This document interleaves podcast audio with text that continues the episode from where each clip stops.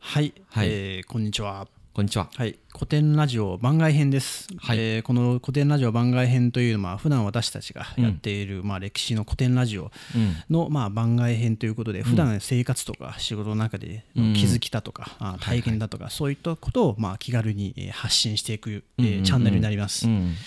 でまあちょっと僕がまあ深井君にいろいろと話をあ、まあ、聞いていく、えーいきたいんだけれどもまあ例えば、まあ、前回のうん。この間の、まあ、深井君がある、まあ、講義を、まあ、したしていった中で、えーまあ、リベラルアーツなんてこうビジネスにえー役に立つという発想はダメだとそうだいねう。ことは言ってたけれども文脈で考えるなっていう話をしとったね。うんうんうんでも実際リベラルアーツとか歴史とかを深井君が勉強していく中でまあ生かしてるよねというふうに思うんだけれどもなんだかんだ結果的に仕事にすごい生きてると思う。うん、結果的にじゃあどういったシーンとかでリベラルアーツ、あるいは歴史が生かされてると思ってる、えーっと、そうだな。うんえーそうですね。一番最初、その、えー若い頃はうん。そんなに生かしてなかったんだよね。若い頃というかその自分がその結構こうプレイヤーとして仕事してる時っていうのはもちろん生かしてたんだろうけど今ほど生かせてなくてリベラルアーツの領域っていうものを。で実は今すごい生かしてる感覚が実はあるんだよね。前前回あんなこと言ってたけどすごい感覚があってうん。まあマネージャーというかその今取締役とかいろんな会社でやってる中でその人の意見をうん。聞いて集約させるっていうことをする機会がめちゃくちゃ多いわけ。確かにね。うん。でもう本当にそれの機会すごく多いんだけどうんうん。人の話をうん。聞いて理解するっていうところにめっちゃ使ってると思結構基本的なね。うものすごい基本的なところのス,、まあ、スキルでありマインドセットとして前あのほらリベラルアーツのところで、うん。えー人文学うん。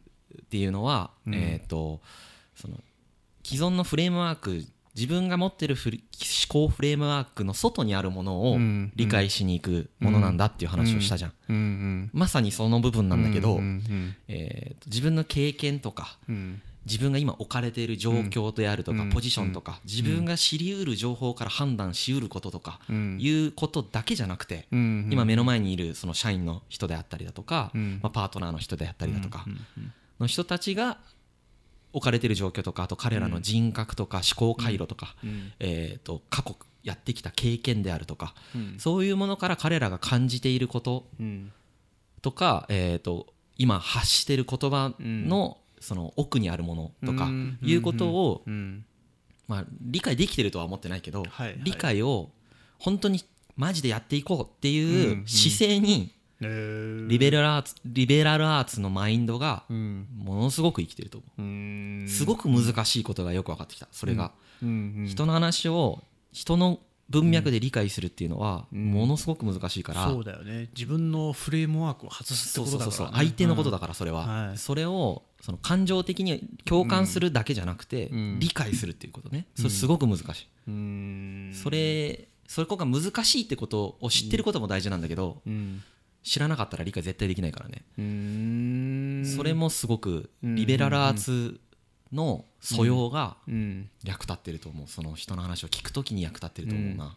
逆にそういうまあ自分が理解しているつもりでうん、実は理解できてないっていう人たちが池向にむしろ多いってことかな。うん、てか全員そうだと思ってて、うん。あそれ人類全員がその状態だと思ってうんうん。うんてそれに気づいてる人と理解できてると思っちゃってる人の違いしかないんじゃないかなと思って。るうんうんうんうんだから僕も全然理解できてないと思ってるんだけどうん理解できてないと思ってることが大事みたいな。うんうんうん。無知の知じゃないけどうんうんうん。自分が知らないことを知ってることが大事じゃないけどうんうんえっと相手のことを理解できてないっていう前提でいろんなことを真摯に聞いていったりだとかうん。えあーーと自分の感覚はずれてるっていう前提で、うんえー、と相手の話を聞くだあるとか、うん相手の置かれてる状況を理解できるはずがないと思いながら聞くっていう姿勢がうんリベラルアーツだよね、そこがリベラルアーツっぽいところだよねうんうんうんうんだからそれは例えば社会文化人類学の学者さんが、そうだね。えー、と今まで未開の民族に、うん。えー、とインタビューをするときに、うん。まず言語もわからないし彼らの習性もわからないし、うん。宗教も違うし、うん。えー、とお互い理解している部分がほとんどない状態でうん。うん。相手を理相手の民族ってどんな民族なのかっていうことを理解しに行く時の感覚と俺はすごく近いんじゃないかなと思って。る、あー確かにね、うんその感覚持ってなかったら例えばもう自分たちの宗教をベースにして考えてあーこの人たちは全然神で信キリスト教ってそうそうそうそう。信信じてないんだ。じゃあこの人は遅れてるんだっていうそう結論になってしまもん。ね本当にそれ、実際そうなってたじゃん、ね。最初の学者さんたちって、ね。うん。で、まあ、そこからの反省で、えーまあ、そういうふうになってないんだけど、うん。やっぱり本当にそういうことって往々にして、えーとその仕事の中でも、すごくたくさん起こってると思う。自分の既存のフレームワークで評価できないものを評価下げた状態で認識してしまうっていうことはすごくよくあるけど、それをしてしまうと相手が言ってることは本質的にはもう全然理解できない。まあ確かにね。うん。ので、そうしないってことだね。うん。うん。うん。うん。うん。そこで超役立ってると思う、うん。それはその、うん。いろんな人の話を集約するっていう立場になったうん。からこそ、そこはすごくい活かせてる感覚みんな違う意見を言ってるからね。みんなそれぞれのポジションとそれぞれのポジションからしか得られない情報を持っているし、うん。逆に得れない情報もがあるよね、うんうんそれにえっ、となんつうんだろうね、うんそれぞれのポそれぞれのその生い立ちとうん。経験もあるし、うん。その人たちが使ってる語彙があるよね、うん。こういう言葉をよく使う人だ、うん。こういう言葉をよく使う人だ。みたいなこともあるよね、でその語彙ってやっぱり人生を表現するからその人の人生を、確かに。そういうものも感じてるし、どんな語彙を使うんだろうとか、うん。どういうタイミングでどういう挙動をするんだろうとか、目線とかも見るし、えー、と言葉の強弱とか、うん。そういうのもすごいインプットとして使ってるし、そういうものを総合してこの人がどういうことを言っててうん。言葉では言ってるけど、言葉で表現できてないこともあるじゃん。その人が全ての人間が自分が持ってることをそのままダイレクトに表現できるわけじゃないじゃん。うん。ていうかそんな人多分1%もいないから、言葉ではこう言ってるけど、うん。その氷山の一角となって出てきてるその言葉の下の氷山の本体はどういうことなのかっていうことを理解しに行こうとするマインドとスキルはうん。人文学領域、なるほど。確かにね。医学じゃいないよね、うん。うん。うん。心理学でもないと思うよ、うん。うんそうだね。すぐに結論を出すっていうところじゃないもんね。そうだね。結論出さないのが超大事で、本当に。あのこういう人だってしないのがめちゃくちゃ大事、だと思う。えん。個人的にしてその決断をするのが経営者の仕事なんだけれども、ね。経営者が逆にしてしまうのが多いもんねすぐにそうだね。まあ良くも悪くもね、まあ、それはもしょうがないよね、うん。あの経営者なりマネージャーなりの立場にある人は当然その瞬間瞬間で判断して進めていかないといけないんだけどその判断と自分のその人間としての認識を分けるっていうのも大事だからうんうんうん今は暫定的にこういう判断をえーうん。と迫られた期限の中でやらないといけないからこううんするけどうん。事実どうか分かんないじゃん。うんうんでその人が本当はえーと今対峙してる相手の人間がどういう人間かっていうのはうん。もう分かんないと思ってうんないとうんうん。